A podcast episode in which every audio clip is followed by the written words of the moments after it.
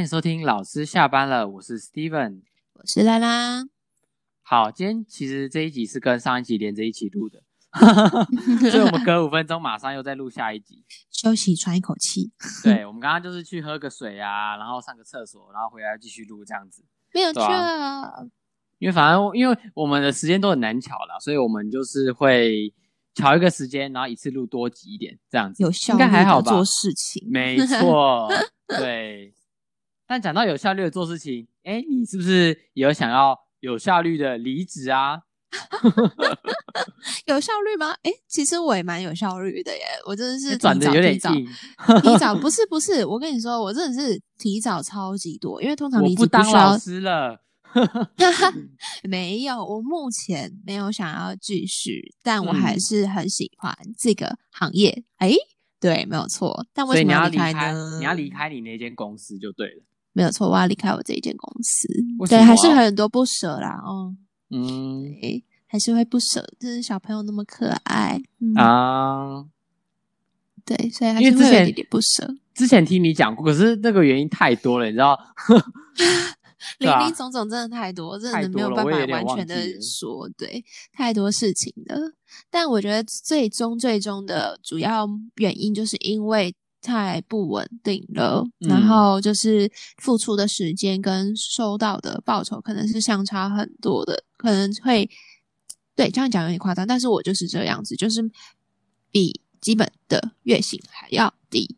嗯，没有到二十二 k 吗？怎么可能？嗯，哎，现在是二十四 k 喽，不是二十 哦，现在是二十四哦，又在往上了哦，因为一直在调薪嘛。对，薪资有一直在往上，对，但我觉得也像你们公司算是补教，也算是补教业，但是是才艺补习班，对不对？是没有，因为补习班再怎么样低薪，应该至少会要有一定的水准吧，对吧？嗯，我必须说，之前我的薪水其实还算不错，虽然我的时间可能蛮长的，就是很很早要出门，很晚才回到家，睡不到几小时，又要在这。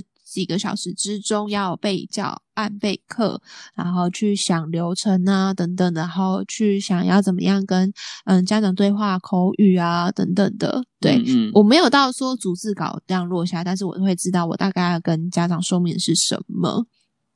对，所以其实是要花蛮多时间在就是你的备课上面的。对，但是。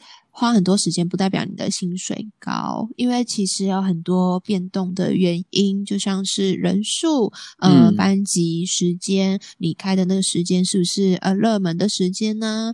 那嗯，或者是就是像刚刚讲的人数，因为我们的公司比较不一样，就是他们不是混龄。都是同一个年龄层，所以要这样子的话，其实有一点点难，因为同一个时间、同一个年龄层的小朋友可以上，才有办法开成一个班。对，所以有种种原因，之前还算，我觉得算不错。虽然我身边的朋友都说啊，太夸张了，都叫我离开。对，但我都会觉得说，嗯，没关系啦，就是咬牙还是可以忍下去的。就是先磨练嘛，然后练，就是这一些经验其实也是很难得的，我觉得都是很棒的经验。但为什么后来真的是嗯没有办法呢？就是因为大家二零二零可能很多行业都是这样子，就是疫情的关系，在年就是过年之后，然后二三月开始，我们公司就做了很大的改变。嗯，对，因为疫情关系，所以小小朋友班级，然后家长。就是很害怕嘛，所以不敢送小朋友到密闭式的空间补习嘛。哦，对，所以就是人数就骤减，反正就是数量变很少之后，我们班可能，嗯，因为它需要达到一定的数量才有办法开成一个班，所以我们如果只剩下五六个的话，就会关班。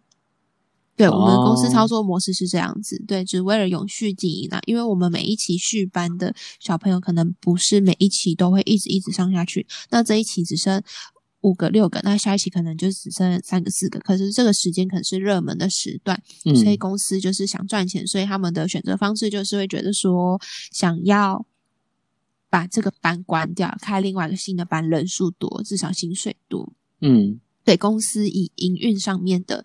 想的话是这样子，毕竟公司就是要赚钱。那听起来很不 OK，其实就是在对其实它的隐喻就是要省成本啊，就这样而已啊。对 对，没有错。对，而且等等，刚刚你提到说你要花很多时间打教案啊，所以那都是用你在家里的时间嘛，等于说是下班时间，对啊，所以公司不会额外支支付你薪水吗？不会啊，他觉得那是你应该要做的、啊，就算可是你家长用你下班的时间呢、我觉得不根本是在占用你下班的时间吧。是啊，就是人家不是说工作不要带回家，但我们没有办法工作不带回家，我们一定要带回家，而且甚至会带回家做更多。就是你上哪课时间可能只有一个小时，可是、嗯呃，甚至短一点的五十分钟，但其实你背后你要花的时间更久，天呐你，要不断的去想这个教案，为这个班级设计。这个班级的小朋友可能欸这个班级的小朋友可能都是比较害羞内向的，然后想象力可能没有那么不足。你要怎么去引导他，让他可以有嗯更多的想象力，他的身体可以更多的不一样的可能性，然后身体的质地呀、质地就是说轻重快慢等等的力量啊，对他要怎么样做到？你要怎么引导他？然后生活有什么东西可以让他可以联想？所以其实你要做的事情很多，嗯，对，但是公司觉得那是你应该具备的条件。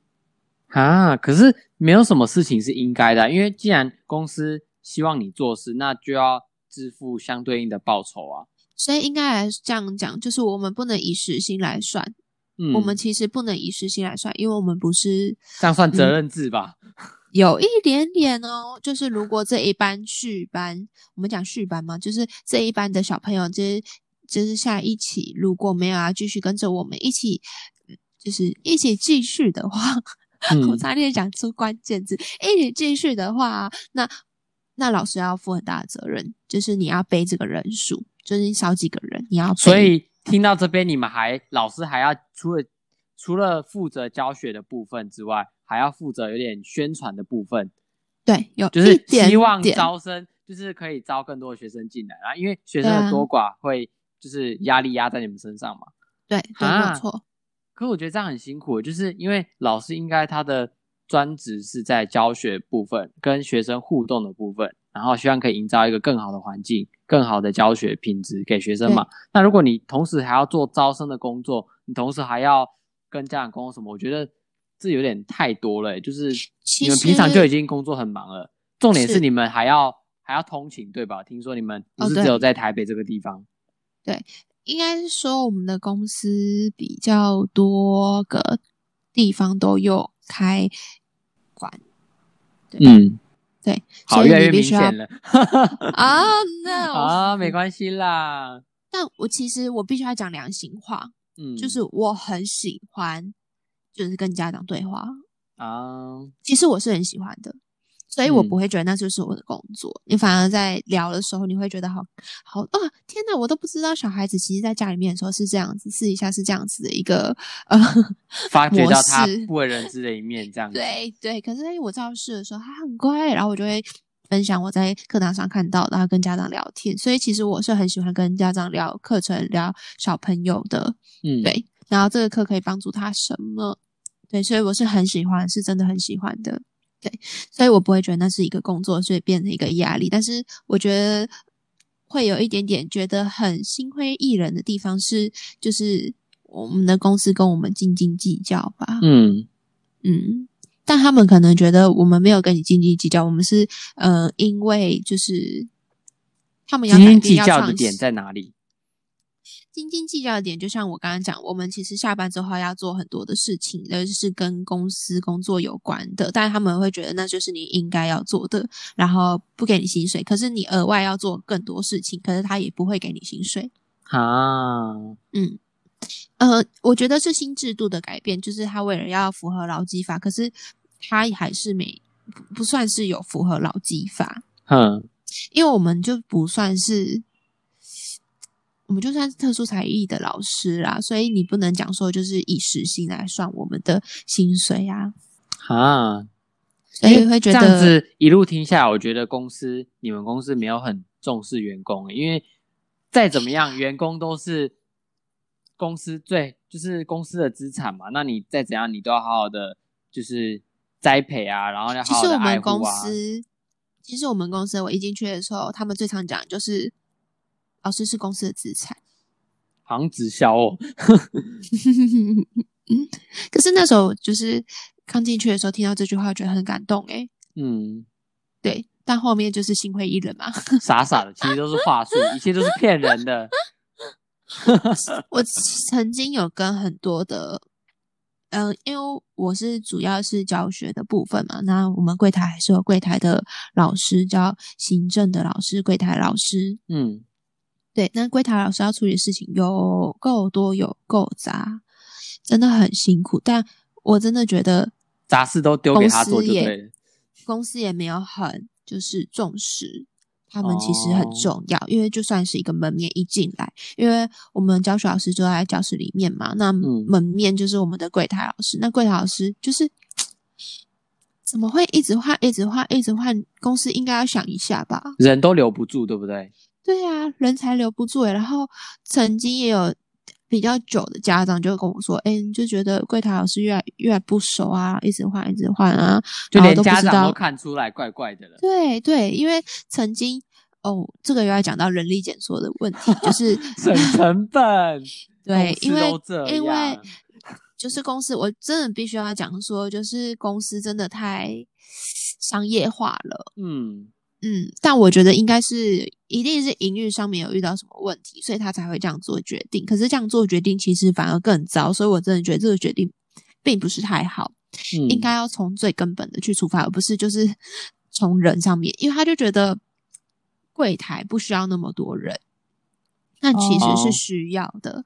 之前家长跟我分享的故事就是，之前呢他们在外面看小朋友上课的时候，柜台的老师都会走到旁边跟他们讲说：“哦，今天在上什么？然后，哎，你看陈怎么做什么动作很可爱。那老师为什么会这样讲啊？等等。因为我们上课之前，如果柜台老师有空的话，我们都会跟柜台老师讲说：哦，我们今天这一堂课要做什么。”你可以帮我在外面跟家长说一下，因为怕家长看不懂，因为不是不是所有的家长都知道，哎，现在这堂课到底在干嘛，在做什么，所以需要由外面柜台老师帮忙说一下。嗯，对。可是那家长就跟我讲说，之前有办法这样，可是现在柜台老师就是真的是柜台老师，因为他所有的杂事就在柜台，就是一个人忙不完。嗯，对，所以他没有办法离开柜台，然后到旁边跟别人家长聊天。当然，我感受差很多，就是一种是真的是有那个，就是很热情的招呼你，然后真的是给你看说，哎，小孩在干嘛干嘛之类。可是现在的柜台老师可能就是在埋埋头在做自己的事情，可能不太会理会家长那种感觉。不不不不，他们还是会理会家长，只要只要家长坐坐下来跟他们聊天，还是会。但是我真的觉得他们是有一点变成是。没有办法再去做其他的事情，因为他们事情真的太多了啊。然后又只有一个人的时候，抽不了那个事情。嗯嗯，他们也很想啊，他们也很想去跟家长聊天。可是你想，你如果又是呃，就是离职又换另一另外一批，然后又离职，然后结离职又结，这样已经很不知所措吧？哎，上一个上一个。到底柜台老师是是做什么东西啊？我都不太清楚。然后而且还有交接的问题耶。对，我要跟家长聊天，可是家长我全部都不熟啊，怎么样跟他们聊天？对啊，因为如果你是熟识的人，就是如果你做这个柜台做很久，你应该知道说，哦，这个学生家长是谁啊？然后这个小孩大概状况怎么样？你应该是有办法去讲这个小孩的状况。可是这个柜台老师如果一直换，他就一直搞不清楚状况。如果公司就是又没有交接好的话。就每次换一个老师又从头来过，换一个老师又从头来过的感觉。对对啊，可是就是真的，真的事情就一直在发生，但好像没有特别的去想说到底发生什么事情，为什么会这样？其实我知道你的个性，就是其实你不是那么看重钱财这件事情。嗯，对，所以其实让你就是逼不得已想要离开，其实不应该单纯只是因为就是给的待遇不够好，啊怎么样怎，应该是。这间公司它的经营理念已经慢慢的偏离了你对它的期望，对吧？就是他当初的初衷是觉得说，哦，应该要给小孩子这样的环境啊，然后以小孩子为本嘛。但是倒过来，他现在却变成有点商业化的模式，这样对对不对？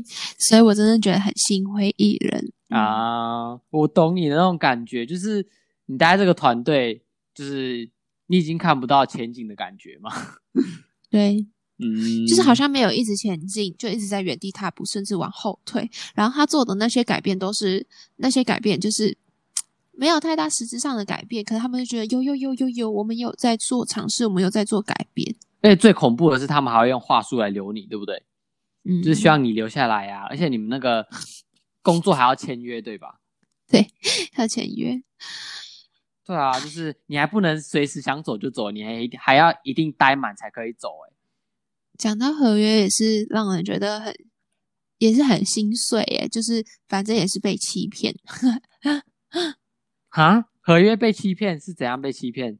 就是因为我的合约其实旧的合约是一直到明年，对，但他就跟我说现在立即马上全公司的人都要换新合约，哈，然后我就说哈，可是我我可以走完我的旧合约吗？没有，全部人都要一起换。我说好，那我就只好签嘛，对不对？那哈，所以你真的有签吗？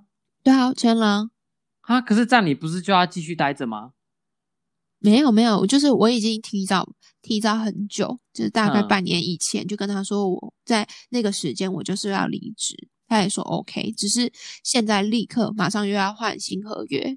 当然他有跟我们哦说合约有什么不懂可以提啊，怎么怎么怎么样。但我觉得很伤心的其实是后面呢，他说全公司人都要一起换，可是我后来才知道有人没有签新合约是可以的。哈，所以嗯当初其实你以为是强制的，但是就你被傻傻骗说要钱，就后来发现没有，不是只有我一个人被这样子，因为大家都以为要钱，只是后来有人可能比较稍微积极、激动一点，啊，就觉得不合理，然后为什么？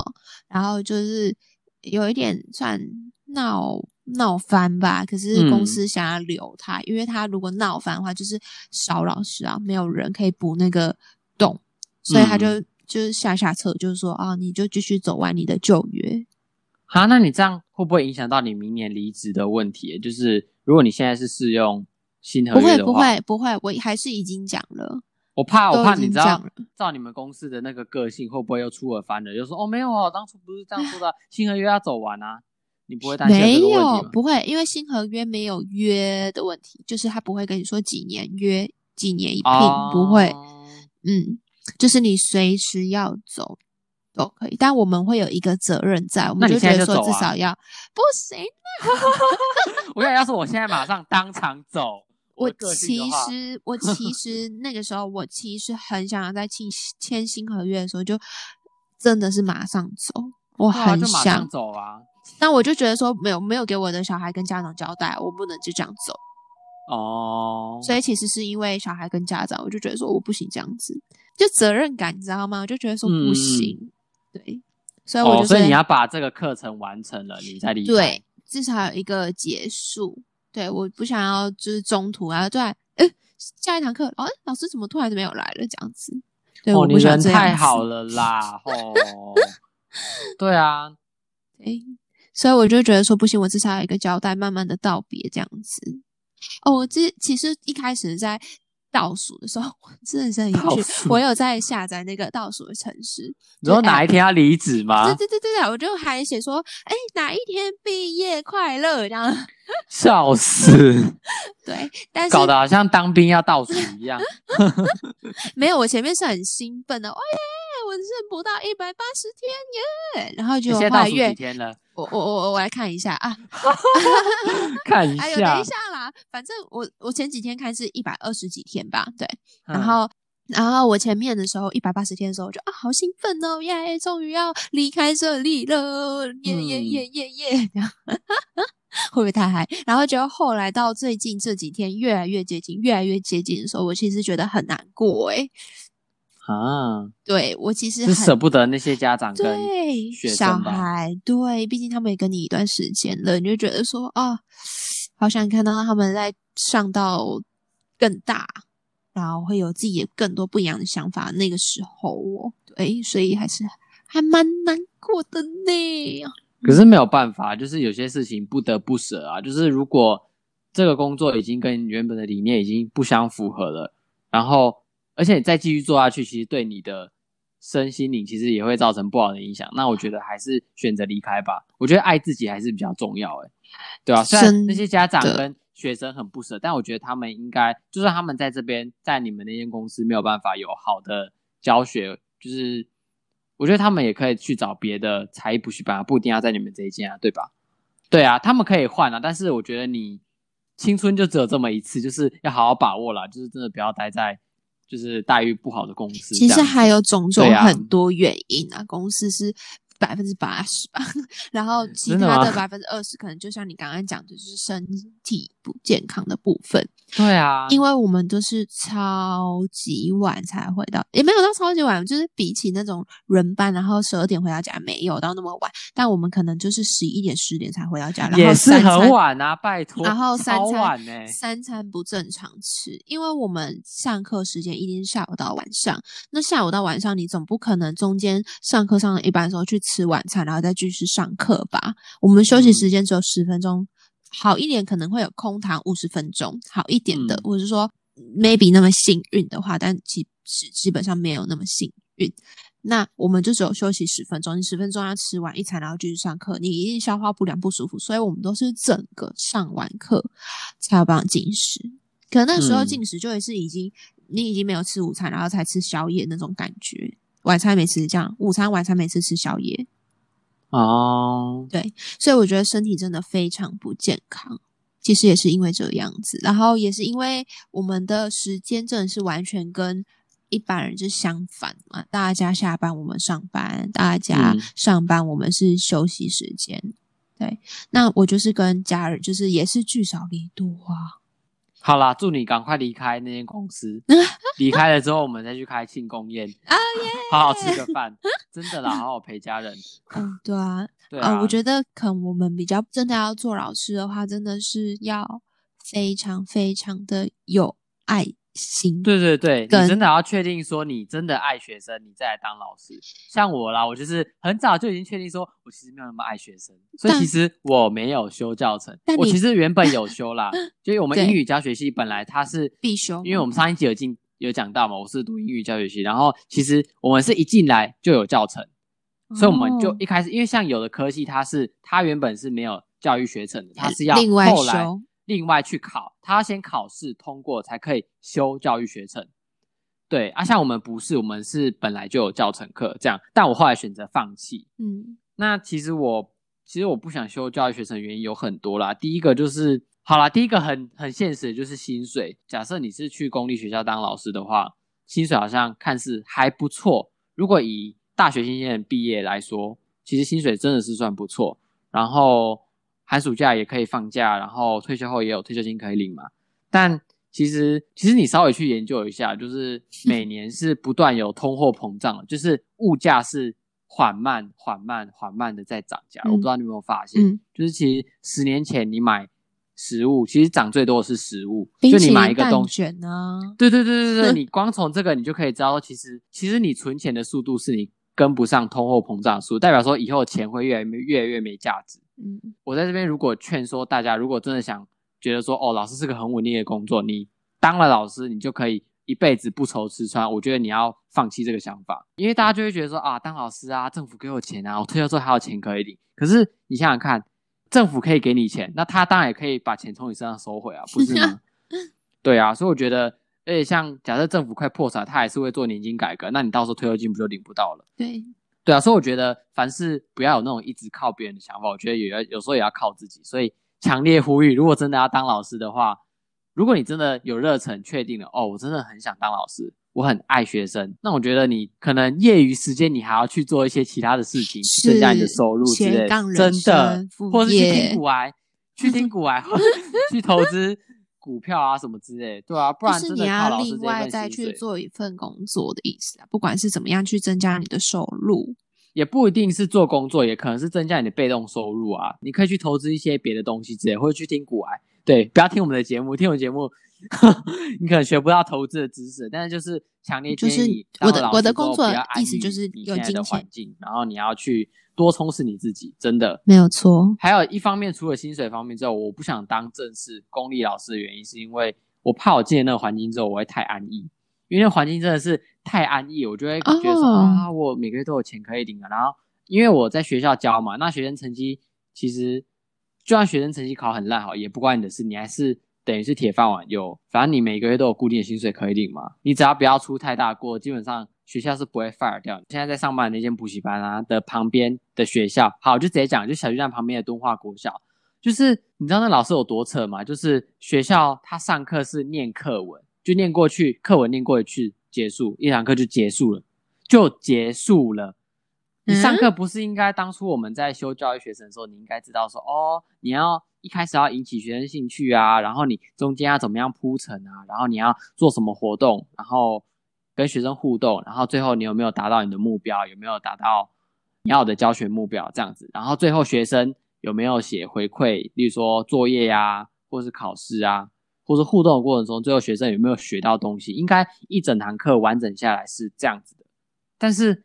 我不知道，我不知道那些学校是中邪还是怎样。就是你知道，我们进来的学生，因为他们在学校放学之后就回来，就来我们安心班嘛。然后我就在帮他们看作业，然后再帮他们做一些补救教学的时候，我就发现到说，天呐，敦化国小的老师很多都是直接上课，直接念课文。然后像例如说国语课就直接念过一轮，然后社会课，社会课不是有地理、历史、公民，就直接念过念课文念一次，然后大概。念完之后，你知道后来老师懒惰，他会做什么事情吗？放影片，就念过去。我以为是发，反正都差不多啊，就是念完课文之后就放影片，就一堂课就结束了。放影片，影片是什么？Sorry，老师，我想询问，影片是就是可能跟，例如说，可能这堂课这就是相关相关影片嘛。然后他就可能放那种很无聊的地形。我跟你讲，我都可以模仿那个影片的声音，就是嗯，台湾有非常非常多的地形，有高山，有盆地，有平原。类似这种很无聊的影片，就连我看到都会。真的，我我我想我想问，对不起，我太 confused，我太困惑，我刚太惊讶，我可能还在冲击当中。可是那些影片是必没有没有没有没有没有，就是就是这堂课就是要放这个影片嘛？懒得教，他就直接放那种教育部或是出版社给的影片，就直接在学校上面播。然后你这样讲完，当然学生有听没有懂啊。我回来就考他们说，哎，台湾有哪些地形？不知道，什么都不知道。然后就觉得超丑，那时候在补习班整个快爆炸。其实我那时候，我当下一开始是觉得生气，然后后来觉得无奈，然后就觉得说，哇塞，那我以后如果当老师，我以后我就看到我以后的未来，你知道吗？就如果我以后真的要当老师，然后我以后变成这种老师，我真的是我自己良心过意不去。不不不不不不可能，你绝对不可能。我这么，其实我对学生没有那么大的热忱，但我自己会有一份责任心，说我会希望可以把我的学生教好，至少。成绩要维持在一定的程度吧，一堂课就这样混过去，这是我自己良心不能接受的事情，我完全不能接受。而且我觉得你的个性真的是没有办法接受自己在同一个环境里面，还有 always 那样对啊，然后我觉得超扯，你没有办法。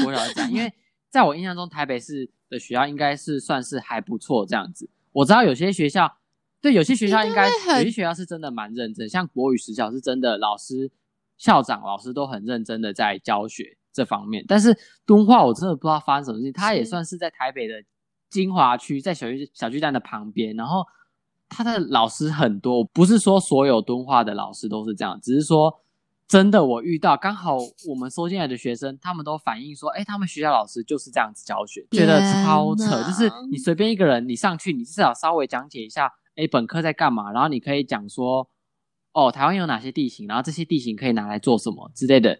你至少稍微讲解一下吧，举例呀，应该说举例说明。一堂课就这样混过去了，所以我就觉得哇，看到这个制度，我就觉得真的蛮失望的。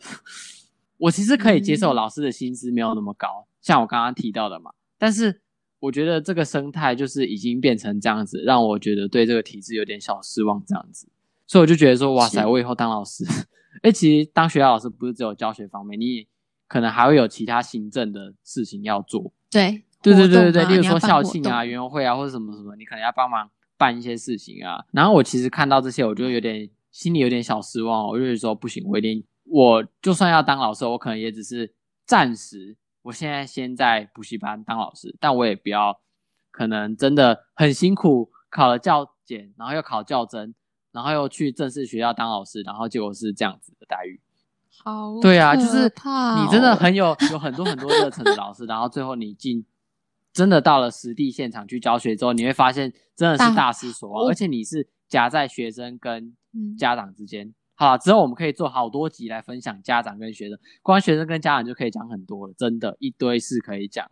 真的，真的，我觉得虽然在不一样的可能环境吧，可是可以遇到的可能大同小异，都差不多。而且其实还要讲到一点，就是其实最近上新上的那个一零八课纲，一零八课纲它的那个利益良善是好的，就是它是希望学生可以，它有很多个素养嘛，然后希望希望可以培养学生自主学习的能力。